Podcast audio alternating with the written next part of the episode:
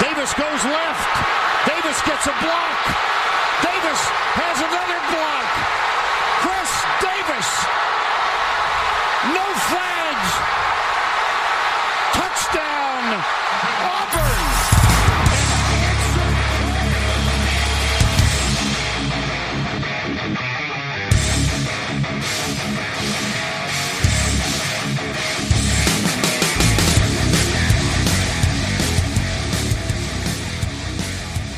Fala, seus especialistas! Está começando mais um No Flags.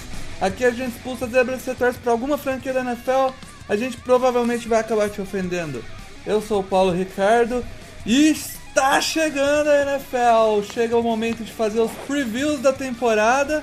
Ele já dá aquele quentinho no coração que vai começar a NFL. Vai começar a época de decepção com o Chargers, aquele sentimento gostoso de ver seu time que você hypou tanto ir pro saco com uma caralha de lesão. Que isso, já, já, cara? já tá chegando, assim? já tá chegando aquele momento gostoso do training camp onde machuca uns quatro.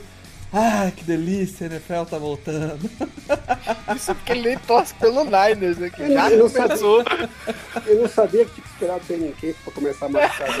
É, pois é. O cara tem, torce pro Niners, velho. tem três de injury reserve já e nem chegou no training camp. E pra, pra fazer então o primeiro preview dessa bagaça, tá comigo o Mario e o Alan aí pra gente destrinchar a primeira divisão, que por toque é a AFC North e vai seguir a AFC. Exclusivamente, né? Por toque. É, vai, vai seguir AFC, NFC, Norte, Sul, Leste, Oeste. Isso aí. Obrigado. Beleza, mas antes de partir então pro podcast, eu essa semana, semana passada, aliás, o podcast da semana passada, que foi quem entrou, quem saiu dos playoffs, né? Quem entraria, quem sairia dos playoffs. É, pô, a gente teve uma novidade muito legal que a gente começou a acompanhar pelo Podcharts o, o, a- a- os rankings dos podcasts de NFL no Brasil. E no dia do lançamento do podcast a gente ficou em segundo em NFL no Brasil, né? Em terceiro ali, se você colocar futebol, mas al- algum, algum cara de, de Não soccer sabe achou mexer que em tag. É. Não sabe mexer com tag. colocou lá e era um, um canal de futebol da bola redonda lá. Mas, é, enfim. Segundo de NFL, cara, graças a, a vocês, ouvintes aí, que é, logo que saiu já sai baixando, já sai ouvindo. E, pô, isso é gratificante pra caramba. A gente põe esforço pra caramba pra fazer isso aqui. São 200 podcasts, é coisa Não, pra mais. caramba, né, cara? São há algum tempo aí botando dedicação e é legal ver o que vocês estão curtindo, estão ouvindo aí logo de cara. A gente fica bastante feliz. É a quarta temporada, né, Paulo? Que a gente. Já é a quarta Flex. temporada, né? É. A gente fica feliz porque a gente oscilou pouco nessa brincadeira, assim, de. A gente não vê que tem um público fiel e que a galera vai com a gente desde a época que isso aqui era uma maluquice do caralho, até hoje que ainda é uma maluquice, mas é um pouco menos desorganizado. então a galera foi evoluindo assim com a gente. Lógico que teve gente que chegou, teve gente que saiu, mas você vê que um padrão se mantém. É legal ter esse público fiel aí. Já há quatro anos, né? Sim, pô, e, e mais ou menos metade do. Metade da audiência ouve nos dois ou três primeiros dias. Então são pessoas que seguem fielmente ali no Flags. Porém, a outra metade é gente que ou deixa pra ouvir depois, ou gente que acaba sendo avisada lá pelo Twitter. Então, se você não quer perder logo que sai o podcast, assina o podcast lá no Spotify. A hora que você vai lá no Spotify, tem lá o botão seguir, ele é diferente dos outros, dos outros lugares onde você assina e lá você segue. E às vezes ele não dá notificação, mas a hora que você entra na- no aplicativo do Spotify ele aparece lá entre os mais atualizados, fica mais fácil de ver.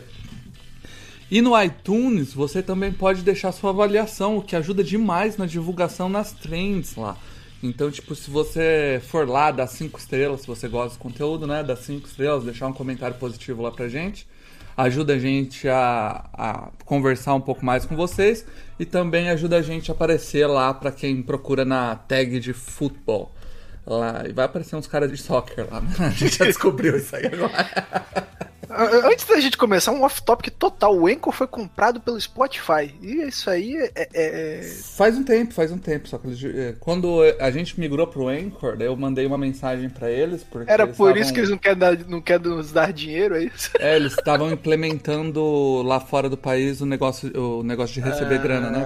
Por, por play. Ah, entendi. Aí eles falaram, ah, no Brasil a gente tá negociando porque a gente acabou de ser comprado pelo Spotify, então a gente tá, tem que ver com a operadora no Brasil que mexe com o Spotify, que é uma outra operadora financeira. E fica a dica, Nem feed sei Anchor, se se eu podia estar falando for. isso, mas valeu, Anchor. Não deleta a gente, não. Não, e é, o, o nosso A gente tá feed é no. Anchor. Tem lá o link no nosso tweet. Todo, Sim. todo tem, assina. Quem não, não segue essas plataformas mainstream, né? Pode assinar o nosso feed lá pelo, por qualquer Anchor, isso. agregador. Que tem o link no Anchor. É isso aí. Fechou? Vamos lá então falar um pouco de AFC North. Essa divisão que o ano passado foi uma divisão que. Calma, Teve- calma. Você tá, você tá, você tá alvoroçado. Eu acho que a gente tem que primeiro explicar a dinâmica desse ano. Ah, pode ser. Esse ano é um pouco diferente. É. É, o, o- normalmente, como a gente faz, você já deve ter percebido, quem chegou até aqui deve ter percebido que a gente não chamou perfis convidados pro, pro podcast, né? Como a gente costuma fazer. Normalmente a gente chama dois, perf- dois perfis, né? Convidados e, e deixa eles falarem mais sobre as próprias, sobre as próprias franquias. Esse ano a gente decidiu fazer um pouco diferente, pra ter um torcedor de cada franquia falando e não fazer um podcast de 3 horas e meia, a gente decidiu pedir pra galera mandar vídeos no qual a gente vai retirar o áudio e colocar o trecho das perguntas que fizemos pra eles aqui no, no podcast. E aí a gente vai comentar um pouco sobre as perguntas e um pouco sobre a divisão em si. Então acho que essa vai ser a dinâmica. Acho não, essa vai ser a dinâmica do podcast é, de todas as oito divisões. E. E como E esse é aí? o primeiro, com certeza alguma coisa vai dar errado. É Com óbvio. certeza, tá- com certeza. A não gente ainda dúvida. tá ajeitando Já, já aí, né? deu errado, já, Já deu. deu, né? Exatamente. É, mas um detalhe, né, dessa, desse mudança de formato é manter a bancada fixa, né? Que é a ideia que a gente está tentando aí desde o ano passado, parece que tá agradando.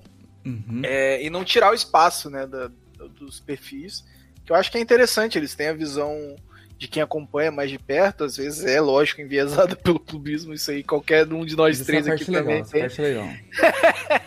Mas é, é interessante ver o lado de cada um. É, Inclusive essa divisão tá mais, menos, menos clubista. plano do que eu básico é eles virem com a visão clubista e a gente conectar legal, né? Exato, Basicamente é isso.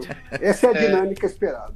Exatamente. E as perguntas foram desenvolvidas pela gente de forma direcionada. Então não é a mesma pergunta. Tem uma Uhum. pergunta que é igual para todo mundo, né? Que é a expectativa de quantas vitórias vai ter e quem ganha a divisão. Mas as outras duas perguntas que a gente fez foram todas direcionadas à, à dinâmica que a, que a franquia tá passando, né? Então não foi a mesma pergunta, até para não ficar maçante e repetitivo. Isso, exatamente. É, enfim, então vamos lá falar logo da, da AFC North. É, a AFC North, o ano passado, foi uma divisão que mandou três times para os playoffs, né, cara?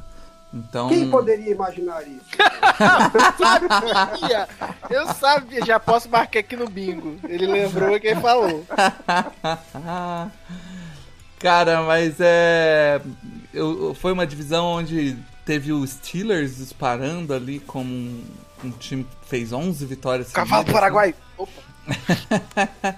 e, e o Ravens e o Browns ali nunca desgrudaram 100%, né? O Ravens eu acho que chegou a estar um pouco pior, mas embalou cinco vitórias seguidas nos últimos jogos e acabou até ficando na frente do Browns, que passou como é, terceiro aí. é, um- eu acho que foi o, o, o seed mais baixo do Wild Card, se eu não me engano. Quem diria que perder o jogo e não eliminar o rival daria tanto problema na- nos playoffs? e acabou vencendo, né, cara? O, o, o próprio Steelers nos playoffs, né? Naquele jogo maluco que já começou com um fumble e. Enfim. É, esse ano a gente viu bastante movimentação nesses times, é, principalmente eu acho que no, no Bengals e no Steelers. Aí Ravens se movimentou bem, o Browns tem algumas adições, mas a gente vai passar um pouco por todos eles, eu acho que a gente pode começar de baixo para cima, falando de quem ficou por último, é, que foi o Bengals o ano passado, perdeu o, o quarterback na, na metade da temporada mais ou menos, mas já não vinha é, esboçando nenhum tipo de de tentativa de chegar a lugar nenhum. Né? É, o time acabou com 4-11 e, e Joe Burrow jogou bem, então deixou alguma esperança, mas a lesão dele encerrou qualquer tipo de, de chance deles fazerem qualquer coisa. Não foi uma lesão bonita, né, de se ver. Não, não. E a gente. E esse eu acho que é um dos casos, né? A gente não sabe como vai ser é, a volta do, do nosso querido Joe Burrow aí pra NFL. Ele que vai ter esse ano. Vai voltar com o seu amiguinho do, do college aí pra jogar junto, né? Jamar Chase.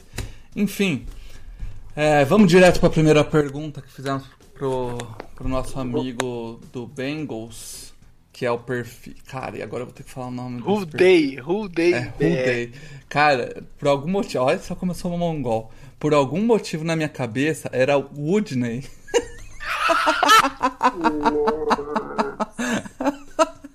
é Rudei, BR. Dependendo foi, de foi como mal, você foi lê. mal, foi mal Woodney. Dependendo de como você lê, dá pra passar. Dá pra passar. O DBR. Rudei BR, é, que é um perfil lá do Twitter, então é, quem é fã do Bengals aí tá informado sobre as coisas do Bengals. do. Campeão da Copa de Torcidas da NFL Pois Brasil. é, bicho. Sabe o que isso quer dizer, né? Porra nenhuma. Ficou, ganhou do Saints. Isso é recalque do Mario aí, ó. Não! Até porque era a gente contra todo mundo, mas tudo bem, tá bom. Tá valendo. É, mas enfim, vamos, vamos lá então a primeira pergunta que fizemos pra ele. Então, a primeira pergunta que fizemos foi: a maior preocupação do torcedor de Cincinnati é com a proteção de Joe Burrow. A espera que a OL dos Bengals consiga jogar bem o suficiente em 2021 ou o QB deverá sofrer muitas pressões nessa temporada? Bom, depois como terminou a temporada pro Burrow ano passado, não tem como não ficar preocupado com ele esse ano, né? Mas a linha ofensiva do Bengals esse ano melhorou principalmente por subtração. A gente se livrou do Bob Hart e também o, Bob- o Michael Jordan voltou a ser terceiro reserva. Ele acabou sendo titular ano passado, mesmo sendo terceiro reserva. E os dois foram responsáveis por 80% da- das pressões que o Burrow sofreu, né? Sozinhos. Além disso, o Joe Mixon volta de lesão, então o jogo corrido vai ter uma melhora, principalmente com, com o Frank Pollard, que é responsável pela, pela linha ofensiva e pelo jogo corrido. Então, com o time conseguindo correr, o Burrow não vai precisar lançar 60 vezes por jogo e acabar tendo um número elevado de pressões por causa disso, né? Tá aí, essa foi a, a opinião do nosso amigo lá do Woodney BR, é, do Woodney. Ainda Já vou ficar era, com né? o Woodney na cabeça. né? Já era, né? Mas e aí, Mário, o que, que você achou da, do, do otimismo por subtração do nosso amigo aí? Cara, achei um argumento maravilhoso. Tipo, vai ser, vai ser melhor porque despiorou. despiorou, exatamente. Aquela merda que tava lá no passado não vai ser mais ela. Eu achei isso Despiorou espetacular, cara.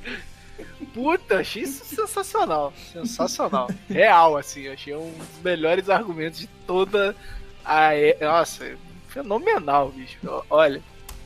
É... Mas assim, realmente a linha despiorou, né? De fato, ele não tá errado. É, E ao mesmo tempo eles têm o retorno do Teco, que foi draftado ano passado, que é o nome de cabeça não vou lembrar nem a pau. É, Mas que pelo, pelo draft, né, por eles terem escolhido o Jamar Chase, mostra que tem confiança que esse cara vai voltar e vai ser. vai, vai entregar alguma coisa. É, Então, assim, de fato, o, o, o- o Bengals despiorou na OL. É, os- agora a gente precisa descobrir se vai ser bom o suficiente. Você Aí já é o- outra o ano passado ou no ano anterior? No retrasado, né? Que ele machucou. ano passado ele já o- jogou, né? Não, Jo- não jogou ano passado não, ele machucou ano passado. Eu, tô, eu tô- posso estar muito louco, É mas o. ele... Você tá falando do de Alabama lá, como que é o nome dele? O. Deixa eu olhar aqui, né, gente? Vamos lá. Jonah, Jonah, Jonah Jonah Williams. Williams. é, Williams. Jonah Williams não é da classe 2019? Não, 2019, então. isso, Ano 19. passado Não. foi 2020. Mas ele jogou, ele não machucou esse ano também, Ele 2020? machucou em Eu acho que ele- 2019. Eu acho, Ah. que ele, eu acho que ele jogou, eu não lembro se ele jogou todos os jogos de 2020, não. É, eu também tenho essa sensação que ele Não, machucou em tudo 2020 bem, também. Mas ali ele jogou alguma coisa. Ah. Seja lá o que isso significa, né? Ah, eles trouxeram o Riley Reef, né? Pra ser o É, vocês têm razão, eles jogaram 10, ele jogou 10 jogos. Mas Ele- existe uma confiança É. nesse cara, né? Eles Sim. trouxeram o Ray Reef pra ser right, o outro, right tackle. O, outro aí. E draftaram o Carmen pra ser provavelmente um Guard. né? Exatamente. Então, a tendência é que pelo menos melhore um pouquinho. Não sei se vai chegar a ser uma, uma OL average, né? Mas Uhum. pelo menos capaz de sair da, da zona da desgraça, né? Só pra Mas é dizer que a gente citou, Alan, mas eu não conheço o rapaz, eles também contrataram Quinton Spain, que é guard. É, eu vou me abster de opinar. não, então. Eu tô falando, eu tô falando de todas as contratações porque é realmente a maior preocupação. Agora, eu acho que o, o nosso amigo aí vai ter uma surpresa se ele acha que o time vai correr mais e não vai precisar passar tanta bola. Viu? eu também acho. Não sei, essa defesa aí do, dos Bengals não vai segurar muito os ataques adversários. Eu prevejo que os Bengals vai estar mais correndo atrás do placar do que jogando. A não ser que o ataque dê um salto muito gigantesco, né? É, eles provavelmente vão estar mais atrás do placar do que vão estar é, tentando é, defender a liderança do jogo. Então, provavelmente eles vão continuar precisando passar a bola por necessidade, né? Não, por- por outro lado. O, o corpo de recebedores do Bengals é um corpo de recebedores bem interessante agora, né? Tem- já tinha o Tyler Boyd, que era um bom wide receiver. O T. Higgins, que fez uma boa temporada o ano passado, né? Vem pro seu segundo ano. E traz de volta a química do, do Joe Burrow com o Jamar Chase, que tinha LSU. Então. Até, se eu não me engano, tá, a gente fala disso na. A gente não, né? Ele fala disso na próxima pergunta aí. Aproveita, Sim, sim. aproveita o gancho. Aproveita aí. o gancho, exatamente. gancho e o cruzado de direita aí. Você vê, Não cara? gancho, não. Então vamos lá. A segunda pergunta que foi feita pra ele foi: Joe Burrow e Jamar Chase estão juntos mais uma vez. O que esperar dessa dupla em 2021 e do ataque do Bengals em geral? Acabou que o Bengals juntou o Burrow com seu melhor amigo da faculdade aí no draft, o Chase. Quase uma história de filme adolescente aí. Melhores amigos indo jogar junto na NFL. E esse ataque tem tudo para decolar esse ano. Né? O Burrow mais experiente, a linha um pouco melhor. A, a esperança nossa aí é que tenham três wides de mil jardas esse ano. E que o Mixon também corra bastante aí, talvez chegando mil jardas. E, mas a maior preocupação esse ano mesmo é, é a defesa que está totalmente reformulada e a gente não sabe o que esperar deles esse ano, né? É isso, cara. A, a história aí de amor, quer dizer, de filme adolescente. Rapaz, eu, go- eu gostei muito desse rapaz porque ele já manda uma bold predict, já economiza a gente lá na frente, sabe? Já mandou a bold Já aqui. mandou- Todo mundo é mil jardas. hein? A inflação chegou na NFL. Mil, mil jardas é o, novo, é o novo 100 jardas. Mas assim, Cara. é, é, três, três realmente é um exagero, mas eu não me surpreenderia se fosse dois jogadores de mil jardas aí. Tyler Boyd e, e Jamar Chase aí chegando a mil jardas. Não, Não, achei legal que ele acha que o time não vai passar tanta bola como passou ano passado, mas vai ter três wide receivers com mil jardas. Então, é uma eficiência espetacular. que Ah, tá mas, mas vamos combinar que não tem Tyrande, né? Então não sobra muito. Mas é, é, ele, ele, ainda dá, ele ainda dá a deixa. Ele fala que a, a defesa não sabe o que esperar, então a defesa. O time vai ter que fazer 40 pontos todo jogo pra tentar ganhar o jogo. É, jogo. é um bom ponto. Me lembra muito o Saints de 2016. 2015 vocês vão lembrar daquele jogo maravilhoso, Giants e Saints, que dói os olhos de assistir, mas que foi emocionante. Assim, é, vou ser bem sincero, assim, temporada 2020 eu quase não vi em Bengals, eu vi três jogos do Bengals. assim, porque tinha o Joe Burrow, e a gente queria ver o Joe Burrow em ação. É, esse time tem tanto buraco, mas tanto buraco. E, e, e como o Alan até falou no outro programa, algumas peças saíram, né? Então, principalmente dessa defesa. É, não que eles não tenham se reforçado bem, mas tem muita coisa ainda faltando, cara. É... A defesa tem tudo para estar tá pior, né? É, ah, quando você eu, contrata. Eu acho, eu acho, quando você contrata o Shidobi Awuzu e o Eli Apple na mesma leva, é, é que não. não... Eu, eu acho que o Eli Apple não deve nem ser titular dessa defesa. Eu acho mesmo. Não, é, provavelmente é, é o Ayuzi, o, o Trey Haynes e o Mike Hilton de slot. É. É, é, é, das contratações deles que eu achei interessante foi o Von Bell. Eu gosto ainda do bastante do Von Bell ali. É... Não sinto tantas saudades, não. Não, não, não. Você não tá entendendo. Que eu não tô falando que ele é um safety de elite. Eu tô falando que eu. eu, eu olhando os, os, nomes aí, eu gosto bastante dele em relação a, ao resto. A secundária não é um desastre por completo. Né? Mas a gente, a gente, eles nunca jogaram juntos. Único, os únicos que jogaram juntos foram os dois safeties, que é o Jesse Bates e o, e o Von Bell. O resto, filho, tá chegando tudo agora. É. É, linha... O Trey Waynes não tava no passado? Trey Waynes já tava no passado? Mas hum. o Mike Hilton não tava, o Shadow Mills não tava e o Lyle não tava. Ah, Ricardo eu... Allen também chegou agora para ser. Eles tinham o William Jackson, né? Então acho que o melhor que eles tinham saiu. Saiu, exatamente. Então, hum. é, é, não é um desastre, mas é, é muita coisa diferente, não né? Não é um desastre, mas não é legal. é, não é bom, né? Exatamente. Agora, é, eu tenho. Eu tô curioso pela linha defensiva. Né? O, o, o Alan vai conhecer mais o DJ Reader que eu. Não é, não é o que jogou no Niners? DJ Reader? Não. Não? O DJ Reader é o que ah, do, tava do... no passado lá, não tava? Mas era do Seahawks, não era? Eu tenho, eu tenho certeza que esse cara tá no NFC West, não é possível é, que eu tô viajando. O DJ Reader ele veio do Texas. É, pode ser que não, ele veio do Texas e depois foi pro Bengals. É, ano passado ele tava no Bengals. Tô confundindo os jogadores. Tô ele machucou, jogadores. não sei quantos jogos ele jogou ano passado, não é. Mas a gente debateu, né, é, essa troca de jogadores que o, o, o Bengals fez, de pegar um Mas jogador pelo mesmo preço e, e, só que talvez um, um passo atrás, né? Então, o Trey Henderson. É. É, Abriu mão do né? Carl Lawson, né? É, exatamente. Então. Não me animo, não. É, essa defesa, eu acho que tá ali na, na 20 baixo, né? Das 32. Uhum. Mas assim, não é um desastre, não é um. É, eu acho que o, a dúvida maior com esse ataque aí dos Bengals, é, o receio maior, né, é como que o Joe Burrow volta, porque. Sim. O pessoal fala, não, é, machucou o, o joelho, né? Mas isso aí hoje em dia volta, tá, tudo bem, realmente volta. Né? Mas tem, um, tem uma questão mental, hoje talvez seja mais tranquilo, mas mesmo assim, pô, você tá jogando no pocket ali, sabendo que a linha ofensiva não é das melhores, que tem proteção toda hora. Quando você nunca machucou, você faz todas as coisas meio com. Eu posso falar que eu já Invista seu tempo vezes. nos seus melhores. E depois da primeira operação, pô, tem um bloqueio mental que tem alguns movimentos que você sempre fez e que a hora que você vai fazer, você fala, pô, será que não vai dar cagada e tal? E eu não fazia nenhum movimento com um nego de 300 quilos querendo me derrubar, entendeu? Então, eu acho que tem esse risco, né? Pelo menos no começo, até o quarterback pegar confiança, porque ele sabe que a qualquer momento é, pode ter um impacto grande ali. É... Não, e, ele, e ele vai voltar para poder treinar sério mesmo bem em cima da temporada, né? Então ele perde uma off-season, com certeza ele.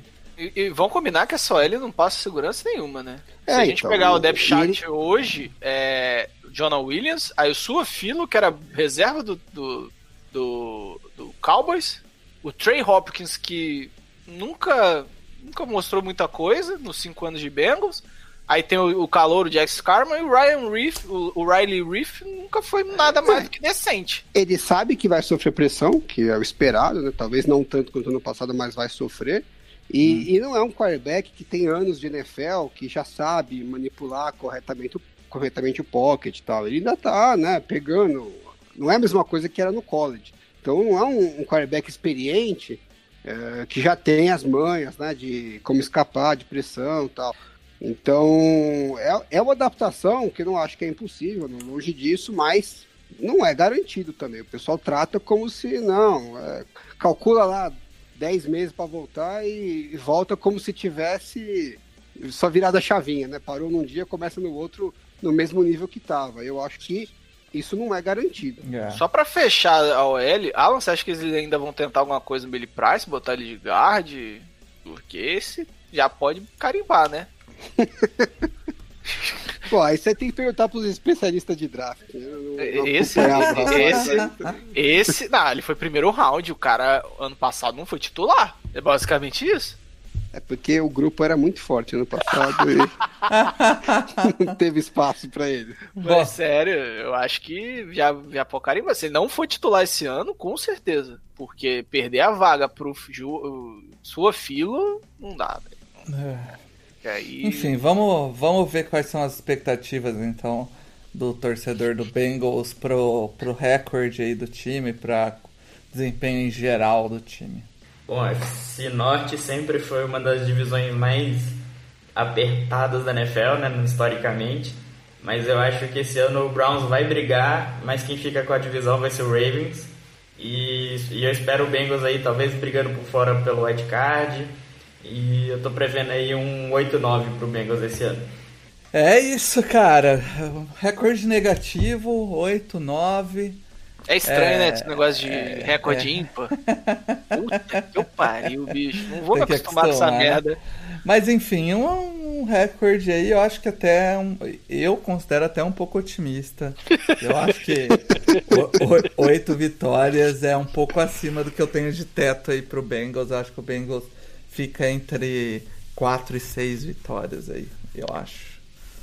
que É, que você tô- acha, tô, Mara? Tô, tô contigo, tô contigo. Acho que é isso mesmo.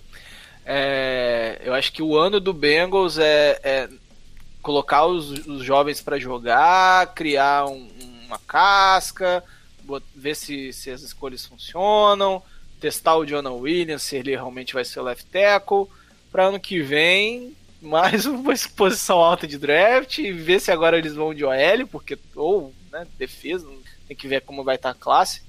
É, e reforçando esse time aos poucos. Não é um, é um- não é um processo rápido se É. recuperar do, do, do que foi o- a passagem do do, do, do Rue Jackson por lá. E você, Alan, você tem um pouco mais de esperança ou é isso aí mesmo? Eu acho que 8, 9 não é inviável. É, Eu diria que fica mais ou menos no, nas expectativas de teto pro time. Pro torcedor clubista, acho que tá justo, né? Tem que pensar Pô, eu- positivo eu acho- mesmo, né? Eu, não, eu até acho louvável vir com um recorde negativo, porque eu acho que é a primeira vez que eu vejo uma previsão de um Foi, torcedor foi. negativa, cara. Eu acho que sensacional. Gostei do rapaz. Não, eu acho que um 6-11 parece um recorde razoável. Se você imagina que 6 seria o razoável, Ah, duas vitórias a mais. É, né, tá na margem de erro do clubismo. É. Tá bom, né? Tá bem razoável. Acho que é factível, não é, não é impossível, não. Beleza. Então, vamos lá para falar um pouco então do agora do Cleveland Browns, que foi o quem ficou em terceiro na, na divisão ano passado. E aí o, o Browns foi a aposta do Alan aí, o Alan foi um, um ferrenho defensor do Cleveland Browns durante a temporada e no, nos playoffs não mais. Largou na hora, né? Eles deram, eles deram um susto, mas, mas não me decepcionaram. Vale nada. Cara, é Não, isso. o que eu, eu queria dizer que o time, eu, ninguém dava mais nada pro Browns. Então o que eu quis dizer antes da temporada é que eu achei que eles iam ser positivos. Eu acho Agora, que você apostou chegou na uma hora que a galera coaching staff, começou- né? A galera começou a achar que ia ser contender. Eu falei, não, pera lá também. Não é por aí. É. Ah, então vamos lá com a opinião do nosso amigo do Brazilian Browns Friends, é BrownsBR1, é isso? O Arroba do- dele. Isso aí. O arroba dele. Inclusive, ele me ajudou muito porque ele colocou lá um, um depth chart, né? Então quebrou um galho, meu amigo, porque procurar isso é um saco. Então vamos lá, a primeira pergunta que foi pra ele foi a, a pergunta que todo mundo queria fazer, que é a franquia está pronta para lidar com o favoritismo que vem sugerindo Pra 2021 e vem sendo sugerido aí há um bom tempo. Vamos lá. Cara, o time dos Browns foi um time que maturou muito, é, amadureceu muito, né? É, em 2020, com a chegada do Stefanski, do Andrew Barry, é, de todo o coach staff novo do time. E, e, é um time que a gente vê que tá é, amadurecendo ainda mais nessa off-season, né? O, o, pessoal treinando junto, é, a defesa treinando na, no CT do time, o ataque treinando junto lá no Texas com o Mayfield. É, então, assim, é, é, um time que pareceu bastante preparado ano passado, por mais que seja um time bastante jovem. E, e assim, cara, eu não, não, Eu vejo muita gente colocando os Browns como favoritos acima dos Chiefs, dos, do, dos Chiefs, dos Bills. É, e assim, eu não acho que seja um favoritismo tão claro. Por mais que hoje o elenco dos Browns, assim, no papel, seja muito talentoso, ele tem muitos nomes novos. É, e assim, a gente não sabe como é que eles vão se encaixar no campo, por mais que a expectativa seja grande. É, e assim, é, mas acho que no geral o time tá pronto sim, cara. O Baker, principalmente, né? Eu vou falar mais, é, mais à frente sobre ele, mas ele maturou bastante nesse último ano. É, o ataque conseguiu criar uma identidade com o Chubb, Hunt, né? Aquele dual, dual punch de running backs. A defesa não foi tão bem, mas é, a off-season mostrou o, o, preparo do front office do time em buscar contratações pontuais, né, como John Johnson, Troy Hill, no draft, é, que foi voltado principalmente para a defesa, com o Nilson, o Coramoa. Então, assim, acho que é um time sim, que está pronto sim. Por mais que seja jovem, por mais que tenha muita gente que está no primeiro ano pelos Browns, eu acho que é um time que está pronto para lutar pelas cabeças é, na EFC e, e, quem sabe ganhar a divisão. E, e assim é um ano que a gente pode esperar aí se não tiver nenhum nem, ninguém regrida se ninguém regredir muito é, a gente pode esperar aí um ano com bons frutos sendo, colhe, sendo colhidos. Torcedores calma né torcedores, calma. Quando a gente falou de favoritismo na pergunta, era favoritismo da divisão, né?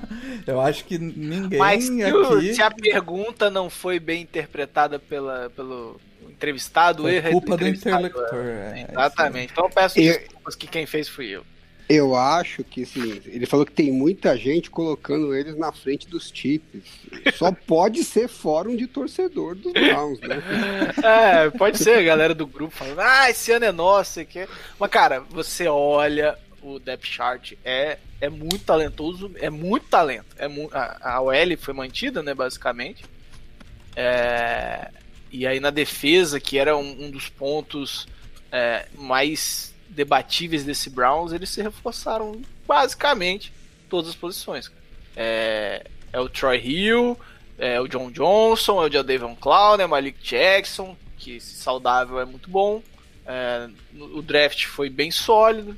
É, então, assim, cara, é realmente, você olha você fala, putz, é um belíssimo time. É, é, quando ele falou que a defesa não foi tão bem ano passado, foi bem, bem generoso, né?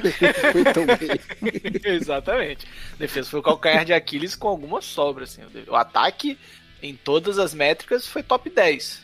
É, no mínimo, né? Acho que o Paulo até pesquisou antes da gente entrar, era nono em DVOA e terceiro pelo PFF. É... é... acho que a questão do talento não está muito em discussão aí, né? Todo é. mundo vê um, um roster muito forte, já era forte vai receber de volta o Odell Beckham, né? Que, é, porra... Que piora é um o ataque. Que, segundo, segundo o Mario Pogo, piora o ataque, né?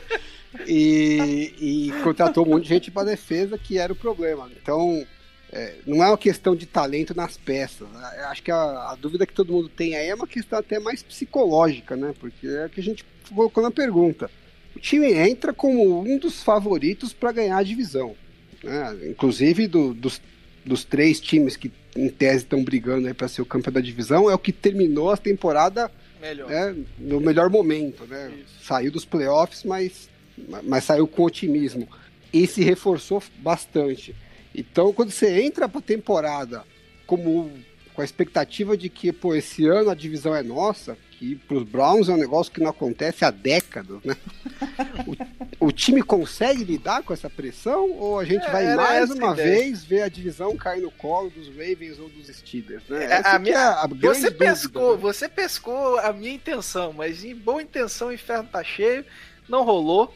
A gente vai ficar só no, no imaginário do que Mas, é mas eu quero né? saber a nossa opinião. E aí, você acha que eles vão Cara, eles Travar? eles mostraram, eles mostraram no passado, assim, quase tremeram com o time reserva do Steelers. A gente tem que deixar isso claro. né? O jogo Steelers e Browns na temporada regular, a gente temeu em algum momento pelo Browns sendo eliminado. Ah, o jogo foi parelho. Lá no, no, no playoffs foi aquele vareio, né? Eles é o- quase, quase caíram fora dos playoffs porque perderam para os Jets Isso. e para o time reserva dos Steelers. Exatamente. Numa temporada que o time vinha bem. Né? Exatamente. Mas- tal. Mas eu Então você acho vê que o psicológico ali é um problema. Mas então, você acha que a vitória no Steelers não deu uma lavada nisso? A vitória nos playoffs? Porque foi vamos, muito vamos vareio. descobrir, né? Eu, eu É, voto. eu acho que como tinha, favorito tinha, tinha muito essa pressão mesmo sobre. E, e vamos combinar. É, e vamos combinar que nenhum calouro vai chegar esse ano precisando ser titular em nenhuma posição. Sim. Nenhuma. Talvez o. Jock, né? Não sei como é que tá linebacker lá, não- mas acho que não. É, o, Gre o Greg Nilsson pode ganhar a posição, mas ele não chega com a obrigação de, de ser titular, porque já Não. tem o Greedy Williams, já tem o Denzel Ward. É, cara, eu, eu acho muito difícil esse time desapontar. por ter- pode ter. Aí vem, vem- pode vir a cacetada de lesão e tal. Eu acho esse depth chart é, é- é- é a profundidade muito boa. Você tem bons jogadores para substituir em caso de lesão de alguns nomes. É, ano passado já jogou seu OBJ. é, e não é porque ele se machucou que ele- o time melhorou, foi porque o time tava se encontrando, gente. Pelo amor de Deus. Caceta.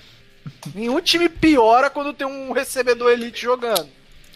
Mas é o, o calouro que, do ano passado, que agora deve compor, não deve nem ser titular, um dos três titulares, que é o Donovan People Jones, mostrou momentos de, de um bom recebedor, né? É, você tem o Anthony Schwartz, foi bem. É, Ah. Você vai ter o, o, o, Njoku com a ajuda do, do Austin Hooper mais um ano. É, cara, esse time, pra mim, tá.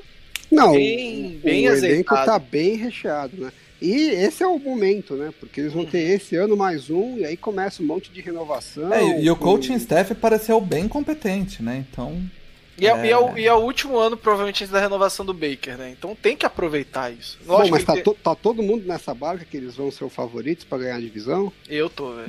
Tô. Nós vamos passar não, uma vergonha, eu, né? Eu, Lógico eu- que a gente eu- vai passar falar que eu- vergonha. Por isso, eu- se não fosse isso, a gente não tá Eu ainda aposto mais no, no Ravens, cara. Eu acho que o Ravens vai ter um excelente ano. Assim. Mas o vamos. Ravens, pra mim, só ganha no coaching staff. Sério? Assim, Bom, nós vamos chegar nos Ravens. Né? É, já vamos chega chegar. lá.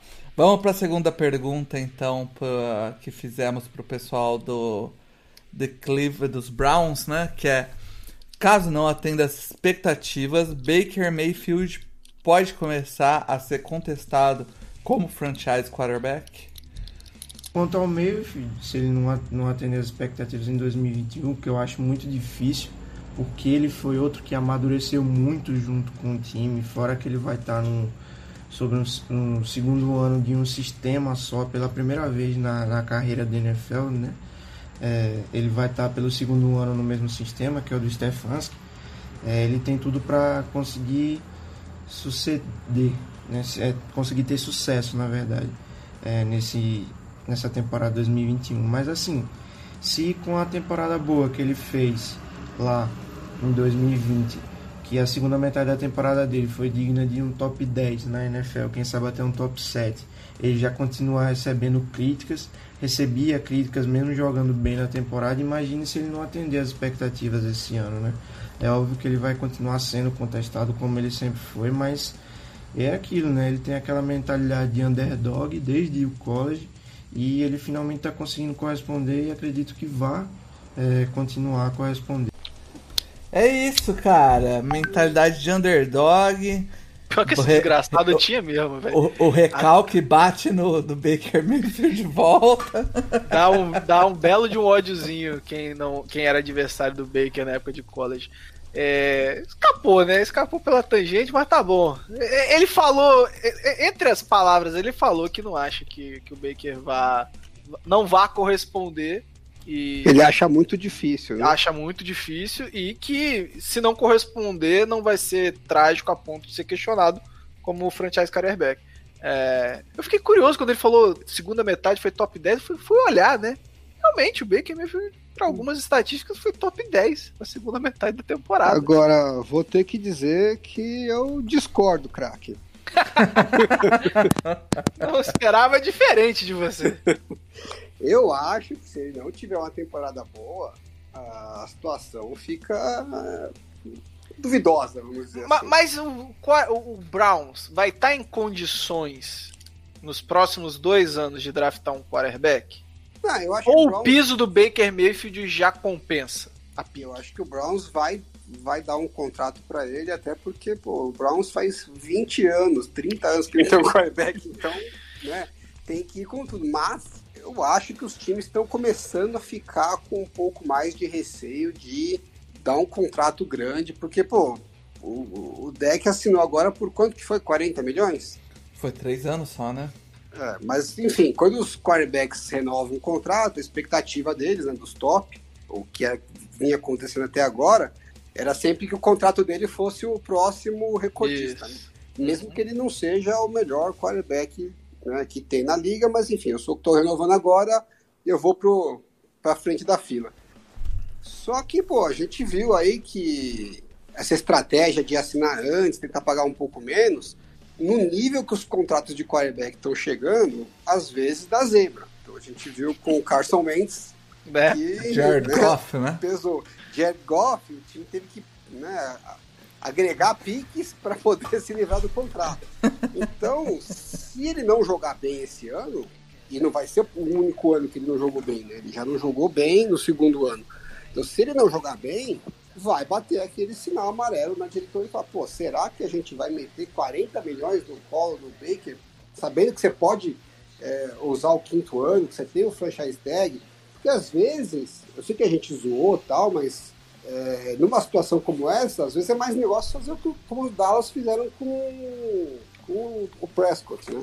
Vai fazendo, vai usando as opções que você tem, quinto ano, franchise tag, até você ter certeza que o cara é o cara mesmo. Porque é melhor pagar 45 milhões para um cara que você tem certeza do que 40 milhões e descobrir que ele é o Jared Goff, entendeu? Eu acho.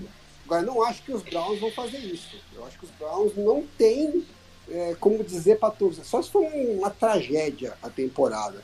Mas se o, se o Baker jogar ok, eles não têm como falar para a torcida que eles não vão renovar com o quarterback. Depois de tudo que a, que a franquia passou né, nos últimos anos em, em busca de alguém.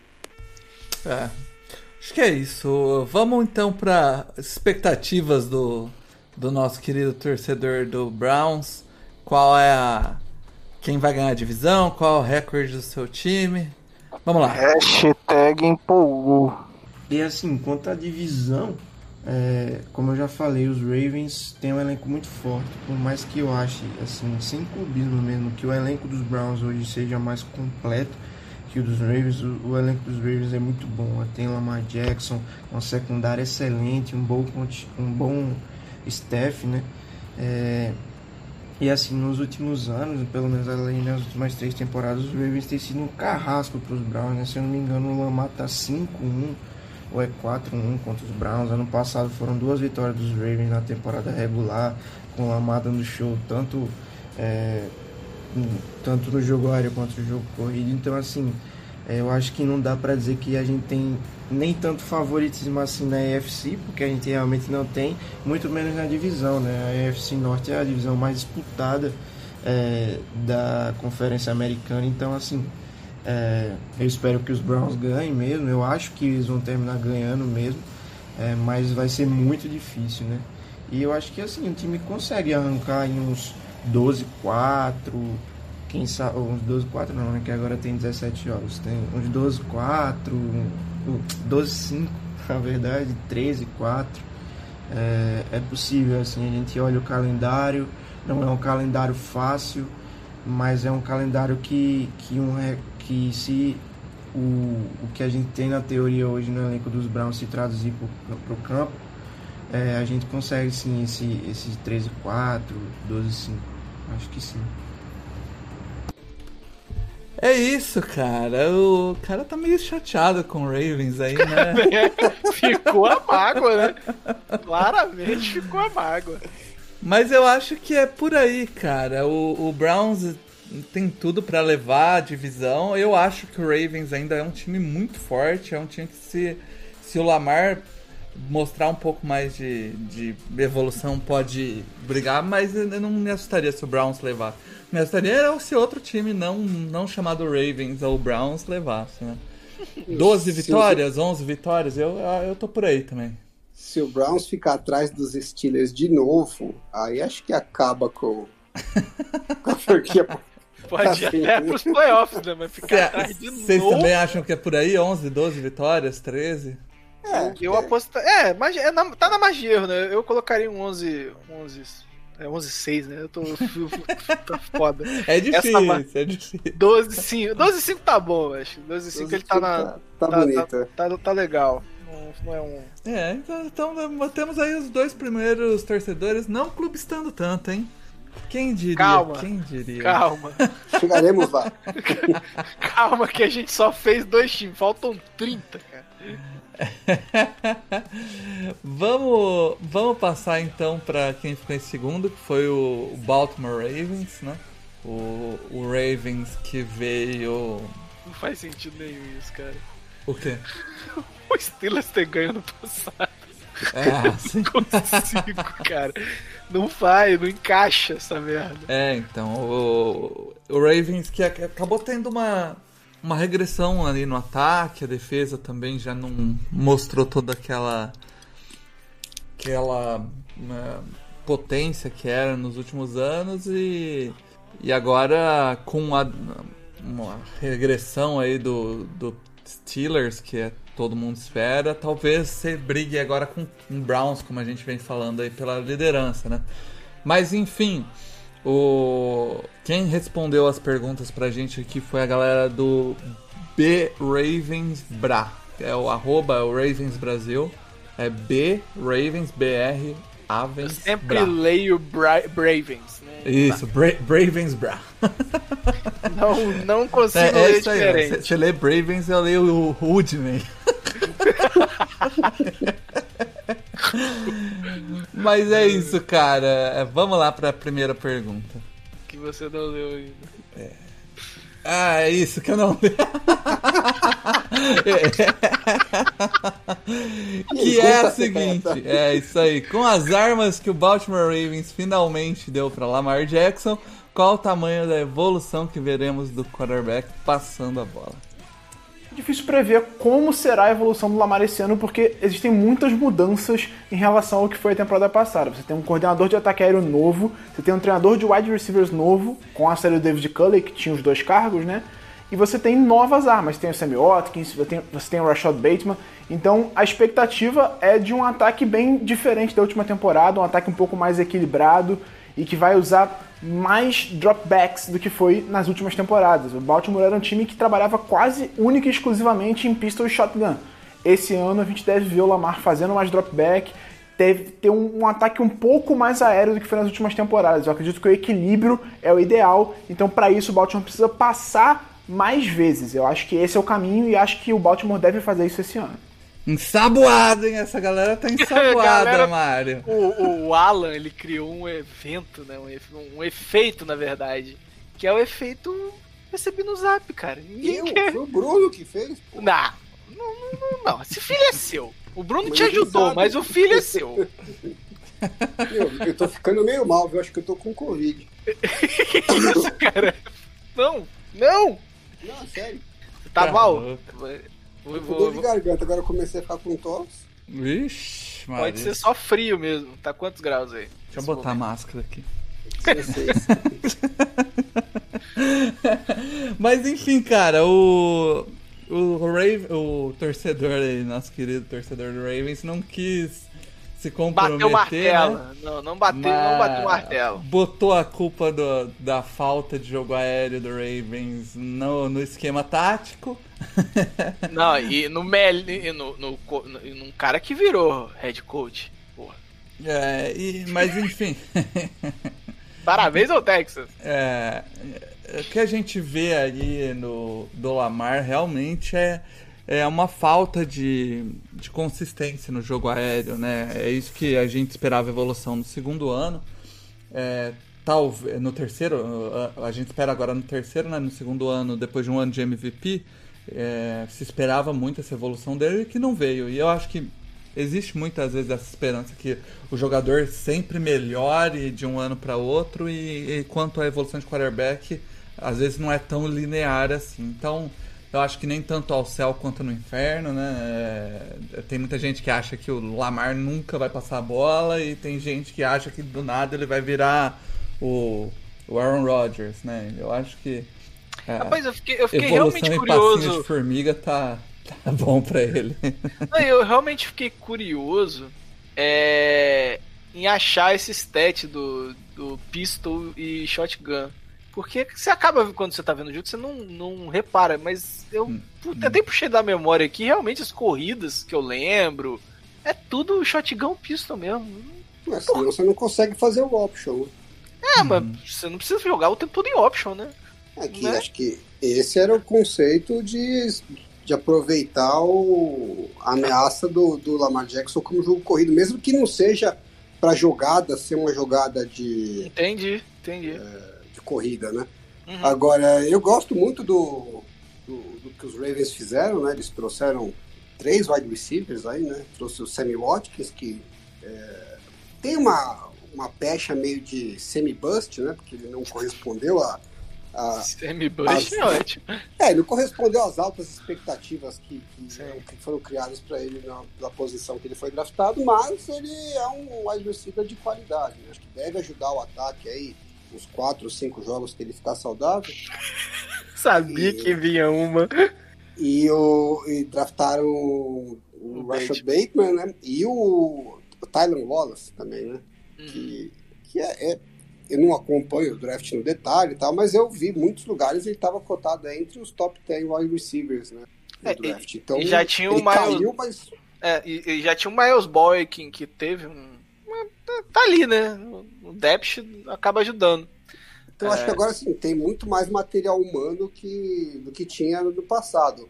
A minha dúvida mesmo, mais do que o Lamar Jackson, é o Greg Roman porque não ponho fé nele quando ele precisa abrir o jogo aéreo. Né? A gente não tem esse histórico dele. Uhum. É, ele tem um, ótimos resultados com os quarterbacks, explorando a questão do jogo corrido e, em função do jogo corrido, ele conseguir situações de passe muito favoráveis para os quarterbacks.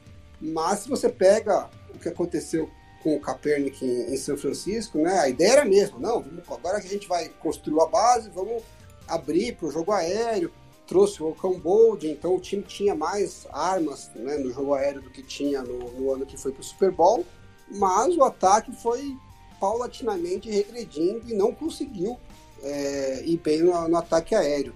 E com o Tyler Taylor, tudo bem que é outro nível de quarterback, mas a gente também não viu essa evolução. Fala, não, começou de um jeito e aí ele foi criando, foi agregando layers e tal. Então, começa a bater aquela dúvida se ele realmente tem competência para isso, né? Saindo da questão do, do jogo corrido, que ele é muito criativo mesmo e que uh, consegue com isso abrir espaço para o quarterback em jogada simples, a hora que você precisa que ele crie um jogo aéreo, uh, uma terceira para sete, que não tem ameaça do jogo corrido, né? Nesses, nessas situações chaves do jogo, ele não me passa confiança que ele vai ter um plano de jogo que vai entregar para o Lamar Jackson uma situação favorável. Talvez seja até por isso, né, Alan, que quando, por exemplo, enfrenta um Chiefs da vida, o Baltimore sofra tanto, né?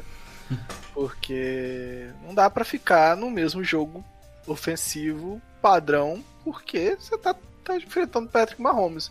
E na tentativa de, de buscar algo, acaba não, é, eu acho tendo essa criatividade, time, né? Em, em 2019 era um time que pontuava muito, muito explosivo, então daria para bater de frente com qualquer time. Só que se entra num buraco, Não sai. você, vai ter que ir para os passes, né? Então você tem que ter essa, essa arma na manga. Tudo Uhum. bem, pode não ser a sua. é, Não, não é o seu ponto mais forte, não é a sua, sua situação preferida. Mas se você pre- precisar, você tem que ter condição de fazer. Uhum. E ainda não mostraram isso, né? Nem o Lamar Jackson e nem o Greg Roman. Principalmente o Greg Roman. Que tá mais tempo, Eu inclusive. tava vendo Tá, é. aqui o, o PFF, ele traz a porcentagem de, de. Ele chama de dropbacks, né? Que o jogador teve em play actions é, ou options. O Lamar Jackson foi segundo, perdeu pro Ryan Tannehill só, né? 35%, o Ryan Tannehill 36%. Olha aí. É, realmente é bastante coisa, É né? bastante coisa. pois é. Enfim, vamos para a segunda pergunta aqui então, que é qual o impacto que a OL terá após tantas mudanças de jogadores? Expectativa para a linha ofensiva é de uma unidade bem melhor do que na última temporada, em que ela foi exatamente o problema do ataque. Muito fala-se do desempenho do Lamar passando a bola, mas a verdade é que o ataque do Baltimore Ravens como um todo não funcionou, justamente por conta da linha ofensiva que caiu muito de produção. Sem o Yanda, com o Ron Stanley machucando no meio da temporada, a linha ofensiva foi muito mal e esse ano com os reforços a gente acredita que ela vá bem melhor. Principalmente ali o interior. Você vai ter o Zeitler de right guard, o que ano passado foi o principal problema da linha. Você vai ter o Bozeman de center, que foi o segundo principal problema da linha e ele é center de origem, então tá voltando à posição que ele tá acostumado a jogar e acredito que não vai ser um problema. E aí do lado esquerdo é que a grande questão, o Ben Cleveland calouro é que deve ser o titular, muito provavelmente. Vai disputar a vaga com outros dois Bens que já estão no elenco do time, o Ben Powers e o Ben Bradson, então eu acho que a linha ofensiva vai ser bem melhor. Isso depende, claro, de vários fatores, como o Ronnie Stanley voltar bem de lesão, o Villanova se adaptar a jogar ao outro lado da linha. São muitos fatores. Acredito que o começo de temporada pode ser um pouco problemático por causa de química, mas no geral a expectativa é de uma linha ofensiva bem melhor do que na última temporada. É isso, cara. Esses torcedores são muito mal acostumados com linha ofensiva, cara. Eles não sabem o que é ter uma linha ofensiva tenebrosa. Diz aí, Alan. Não, o que eu. Essa expectativa da linha ser muito melhor, eu acho que ele é um tanto quanto otimista, viu? Porque assim, ele mesmo falou, uns 500 fatores diferentes, e ele insistiu, são muitos fatores. Quanto mais fatores, mais chance de dar cagado. entendeu? Então, o que, que você tem garantido na linha ofensiva dos Ravens pro ano que vem? Nem o Ronnie Stanley. Você tem Tem mais- mosca, né? Porque o único cara certo que seria o Rui State tá voltando de lesão. Então, eu acho muito otimismo achar que tudo vai dar certo. Eu acho que a, a chance da linha ofensiva ser ok, tudo bem. É, e eu não acho que ela foi mal no passado, acho que ela foi até ok. Teve seus problemas, como o Paulo falou, né? O povo não está acostumado. A gente tem que co- conviver com esses problemas.